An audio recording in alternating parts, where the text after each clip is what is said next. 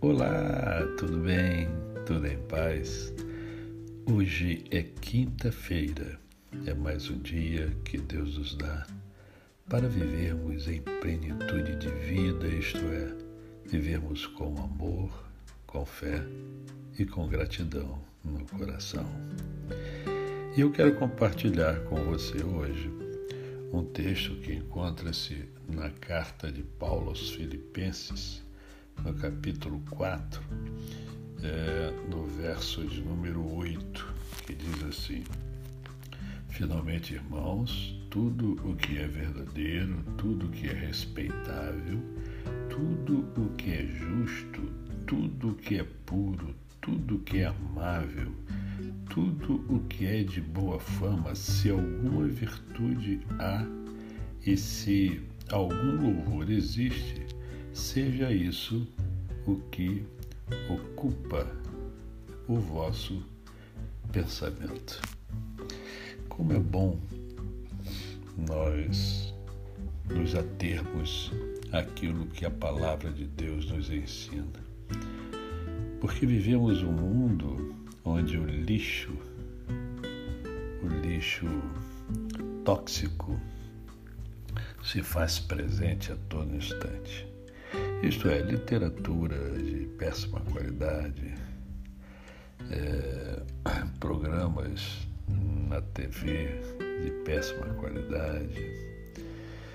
É, muitas vezes o que se escreve nas redes sociais de péssima qualidade, isto é, péssima qualidade no sentido de não agregar valor, não agregar nada a mim e a você.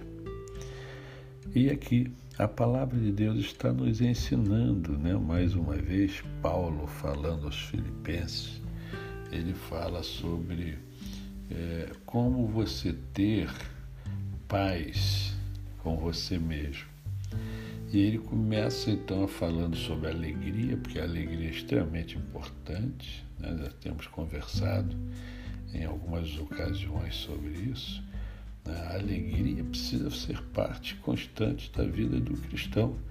Lógico que existem momentos de tristeza, mas, sabe, a gente tem que se alegrar no Senhor, se alegrar no quanto o Senhor é bom, se alegrar é, em função das bênçãos que Deus tem derramado sobre a nossa vida ao longo da nossa jornada. Temos muito mais né, a nos alegrar do que a nos entristecer, embora a nossa tendência seja o entristecimento. Né?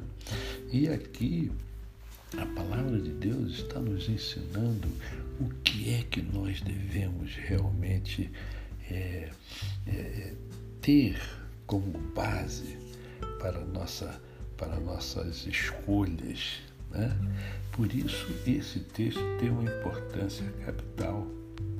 Nós devemos, de fato, é, ver o que é que é verdadeiro, o que é respeitável, né? o que é que vai é, ajudar a crescer, tanto a nós mesmos como ao outro.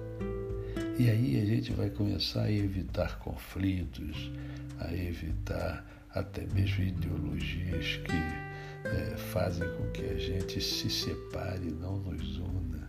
Né? E o povo de Deus precisa estar junto, reunido. Né? Ah, pastor, então não posso divergir? Pode, mas sempre de uma forma sociável, de uma forma nobre. Todos temos o direito de concordarmos ou não concordarmos com alguma ideia. Mas não temos que ficar entrando em conflito, né?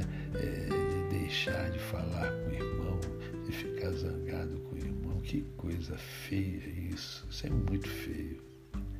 Isso não agrada ao Senhor. Mas, se eu e você pegarmos a palavra de Deus e aplicarmos na nossa vida, não tem como dar errado. A você, o meu cordial bom dia. Eu sou o pastor Décio Moraes. Quem conhece, Não esquece jamais. Até amanhã.